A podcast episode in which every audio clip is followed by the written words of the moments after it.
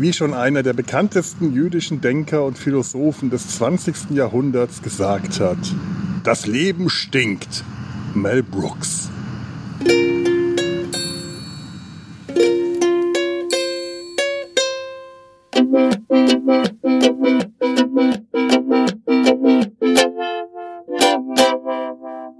Die Nabelshow. Fehllos Selbstgespräche Podcast. Tja, und wieder mal sitze ich jetzt hier auf meinem alten Platz, oder das kann nicht der alte Platz, das ist einer der, wo bin ich denn hier? Äh, auf dem Nordfriedhof, wo ich so gern ähm, Rast gemacht habe, bislang immer, weil er halt so nett ist. Ich komme gerade aus der Onkologie, ich bin wieder zurück in Köln. Es stinkt in Köln, es ist wirklich übel. Ich habe das gerade auf dem Fahrrad gemerkt. Immer wenn ich lange Zeit nicht, äh, nicht zu Hause war und dann wieder ankomme, dann stinkt's in meiner Wohnung. Ich dachte, was ist denn das? Ist hier irgendwo Schimmel? Was ist das? Und gerade auf dem Fahrrad habe ich gemerkt, nein, das ist Köln. Das ist der, der Gestank von verschmortem Gummi. Das ist Köln, was hier so ekelhaft stinkt. Oder es ist tatsächlich meine Wohnung und die stinkt bis hierher. Das wäre natürlich übel. Aber tatsächlich geht der Gestank in meiner Wohnung nach einer Weile weg, wenn ich dort selber drüber gestunken gedünstet habe. Bah. Naja, also ich komm, bin wieder zurück und die Welt ist nicht mehr so schön wie vorher. Zum einen, weil sie stinkt und zum anderen, weil sie stinkt. Denn ich habe wieder schlechte Nachrichten bekommen. Hurra. Die Metastasen sind wieder gewachsen. Die Therapie hat mich so gut angeschlagen. Es war auch einfach zu schön, um wahr zu sein. Jetzt muss wieder was Neues passieren. Keine Ahnung was also es sind keine neuen Metastasen dazugekommen, es ist nicht explodiert, das ist immerhin schon mal ein positives Zeichen, aber die zwei Metastasen, die da waren, die sind auch nicht wenig gewachsen, das ist ein schlechtes Zeichen. Also das ist schlecht, finde ich. Ich merke, ich weiß jetzt auch, warum ich in letzter Zeit so oft so krank war. Mein Körper hat halt einfach gegen den Krebs gearbeitet und hat keine Kraft mehr gehabt. Das Immunsystem, so, so ist es halt, äh, um gegen Erkältungen oder Durchfall oder so anzugehen. Naja. Ach, alles lausig. Ähm, jetzt wird erstmal noch fürs Erste noch die Therapie weitergeführt, auch wenn man normalerweise sagt, dann muss die Therapie gestoppt werden, wenn sie den Krebs nicht mehr äh, wirkt. Aber sie hat ja immer noch eine möglicherweise stoppende Wirkung bis zu dem Punkt, wo jetzt wieder was gemacht werden also es muss eine Entscheidung getroffen werden und so lange wird ähm, ähm, das, das, das ähm, wird, wird jetzt noch mindestens noch mal die, die Immuntherapie fortgesetzt, damit dem Krebs überhaupt irgendwas entgegengesetzt wird. Das wäre scheiße, wenn wir sagen, so, das brechen wir jetzt ab und äh, dann dauert das ja jetzt nochmal. Äh, das kann doch noch eine Weile dauern. Also ich, ich weiß nicht wie lange, eine Woche, zwei Wochen, drei Wochen, vielleicht auch ähm, keine Ahnung, was jetzt passiert, wenn ich, wenn nochmal operiert werden soll, ob ich dann vor oder nach Weihnachten, wenn die Therapie umgestellt wird, dann kann das jetzt ganz schnell gehen. Ähm, auf jeden Fall wird jetzt erstmal hier in der Uniklinik, ich habe keine Ahnung, wie gut die Uniklinik ist in Köln, erstmal das dem Tumorboard vorgestellt. Und ich werde aber auch mir noch, äh, wie schon beim letzten Mal, eine Zweitmeinung holen, beziehungsweise zweite und dritte Meinung. Ist ich, ist so ein bisschen das große Problem. Ich habe ja mein Vertrauen hier in das Krankenhaus, in dem ich zuletzt war, operiert war, ziemlich stark verloren, weil ich da einfach unterschiedliche Aussagen bekommen habe, was die Aussa Ausgang meiner OP anging. Das war mal so und drei Monate später war so. Äh, direkt nach der OP hieß es, wir haben alles rausgeholt, alle Krebszellen, die drin waren, sie sind jetzt krebsfrei und ich Sie brauchen keine systemische Nachbehandlung mehr, Herr Herzog. Und drei Monate später hieß es, ja, die zwei Metastasen, die da sind, eine ist neu. Die andere, die hatten wir damals schon vor drei Monaten gesehen, haben sie aber nicht rausgeholt aus wahrscheinlich plausiblen medizinischen Gründen oder äh, so wie ich es jetzt verstanden habe. Denn ähm, das, also vor, vor drei Monaten, als ich das angesprochen habe, da scheint keiner was davon gewusst zu haben. Jetzt gerade eben habe ich das angesprochen und es scheint wohl so zu sein, dass das äh, mittlerweile äh, hat auch die Klinik eingesehen, auch meine Onkologin und eben auch aus der Klinik der Chefarzt, dass da Scheiße gelaufen ist, dass da irgendwo ein Versehen war. Ich krieg natürlich nicht gesagt, ja, wir haben sie angelogen glaube ich wahrscheinlich auch, dass die mich jetzt nicht aus bösem Grund angelogen haben. Aber zwischen, wir haben alles rausgeholt und äh, es ist nichts mehr drin und wir haben das damals entdeckt, haben es aber drin gelassen. Da ist ein verdammt, das ist ein 180 Grad Unterschied, möchte ich mal sagen. Und ob das jetzt aus Dummheit, aus Versehen oder aus böser Absicht, was ich tatsächlich nicht glaube, das letzte, das also warum auch, nur um nochmal eine Operation abrechnen zu können, so schäbig ist niemand. Ähm, also, aber das macht keinen Unterschied. Das Vertrauen ist weg ob jemand ein Idiot oder ein Arschloch ist, ist in manchen Situationen einfach gleichgültig, wenn man demjenigen vertrauen muss. Ist doch etwas frisch und feucht hier. Naja, ähm, so. Jetzt wird das erstmal da vorgestellt, dann werde ich eine Zweitmeinung holen und in der Zwischenzeit tue ich einfach mal so, als äh, ob sich nichts ändert und ich versuche weiter äh, das, was ich aus der Reha mitnehmen kann, weiterhin mitzunehmen. Wie mich jetzt um halt die üblichen äh, Sachen zu kümmern. Reha-Sport, Yoga, Ergotherapie. Ich bin immer noch total begeistert von der Ergotherapie.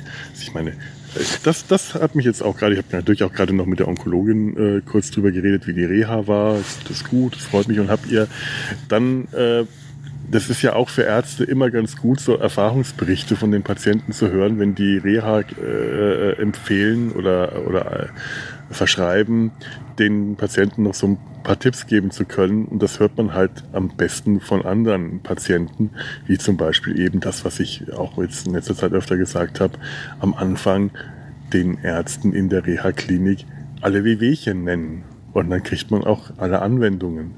Ähm, oder äh, ich habe ja dann mal ganz stolz vorgeführt, was meine Finger mittlerweile wieder können. Hier die, die schönen ähm, äh, stacheligen kleinen Qigong-Kugeln, die diese Geräusche nicht machen dürfen, wenn man sie richtig macht, aber äh, weil die sich nicht berühren. Aber wenn ich das jetzt so mache, ah, siehst du, da war es. Aber ansonsten hört ihr ja nichts. Und ich, äh, das ist ja ein Audio-Podcast.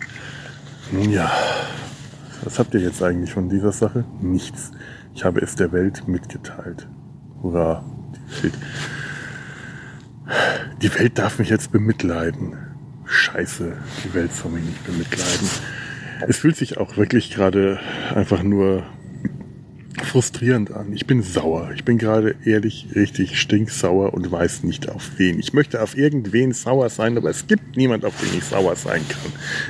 Ich kann auf den Krebs sauer sein. Das ist es ist so, als ob man auf Matsch sauer sein will oder auf den Wind oder auf. Äh, das ist wie, das sind wie die Leute in der, die, in der, in der Flutkatastrophe, in der Hochwasserkatastrophe. Du kannst sauer sein auf die Regierung, die äh, keine Frühwarnsysteme geschaffen hat. Du kannst sauer sein auf die, das, die, die Hilfstruppen, die ihr Bestes getan haben, aber das Beste ist nicht gut. Und es ist immer unfair, auf wen du sauer bist, weil äh, du kannst vielleicht mit Recht auf die Regierung sauer sein oder auf die Verwaltung oder auf die Kommunalverwaltung oder wie auch immer, die die Frühwarnsysteme noch nicht hatten. Vielleicht kann man da zu Recht sauer sein.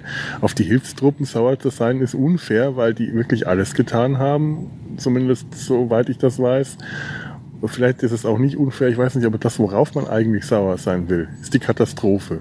Und die auf die Katastrophe sauer zu sein, ist, das, das ist, als ob man in, in Nebel spuckt. Da, da kannst du auf da kannst du nichts und niemand treffen. Das ist, äh, das ist, das ist hoffnungslos. Also da fühlt man sich hilflos. Auf so etwas wie Krebs sauer zu sein, fühlt sich hilflos an. Und genauso fühle ich mich halt auch gerade an.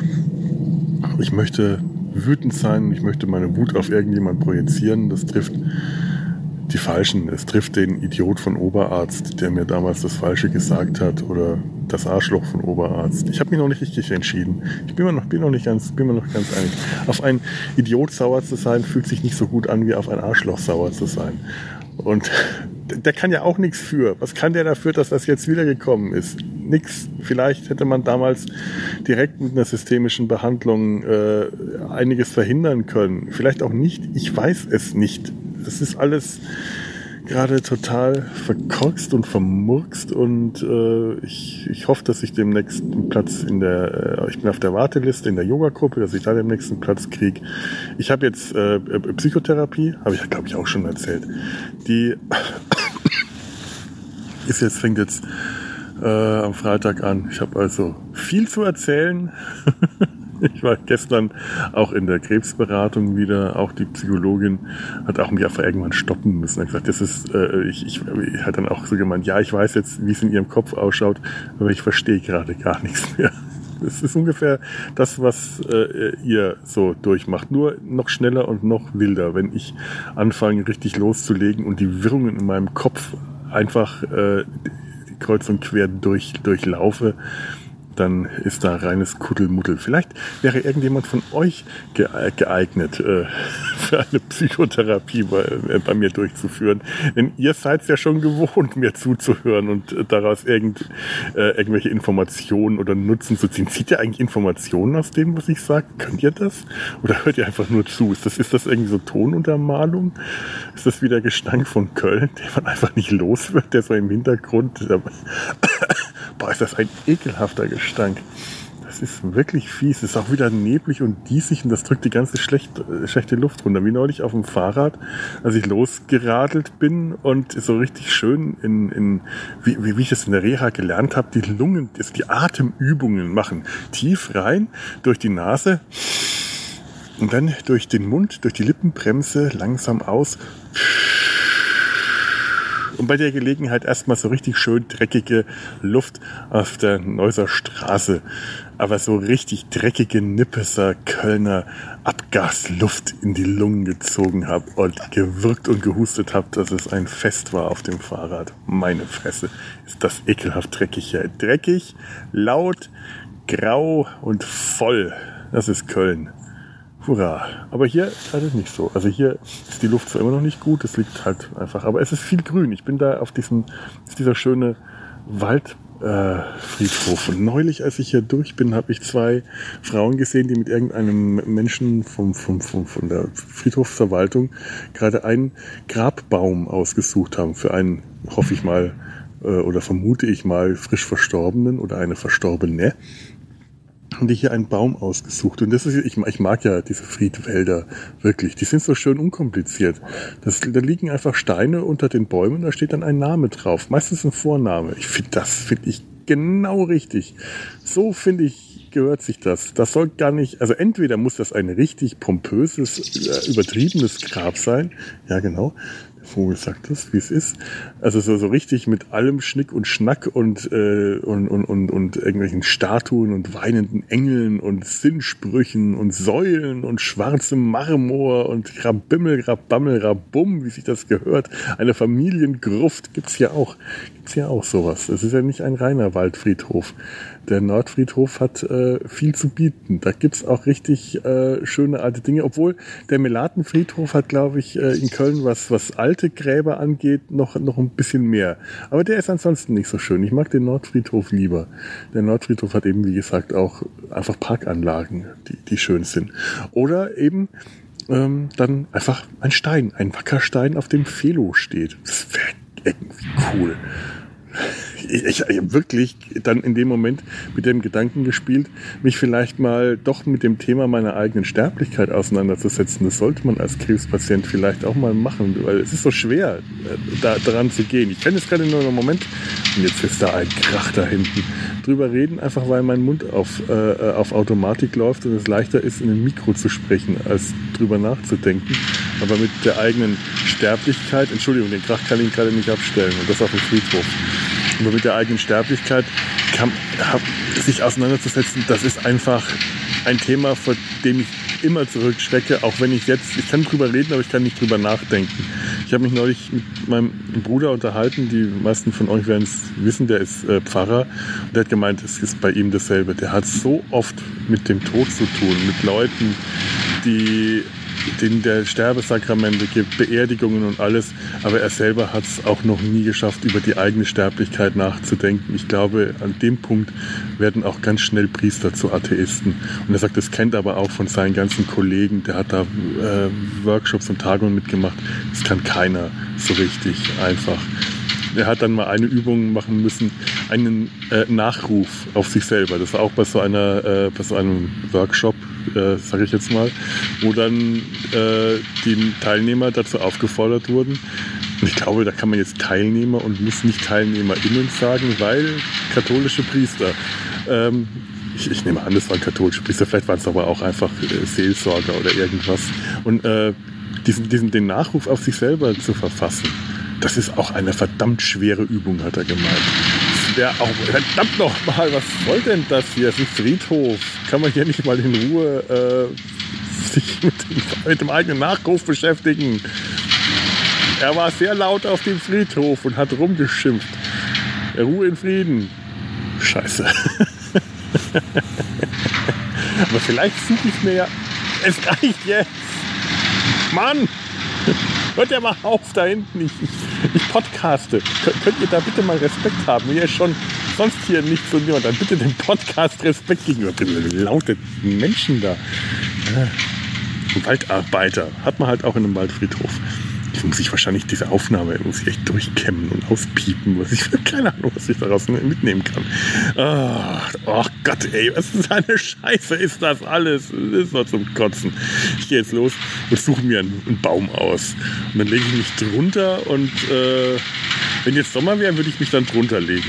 Im Winter ist das ein bisschen, ne, bisschen, bisschen öselig. Ich habe irgendwo noch Schokolade. Die werde ich jetzt essen. Und zwar alleine, ohne euch. Und ohne diese lauten Menschen da hinten. Macht's gut. Tschüss.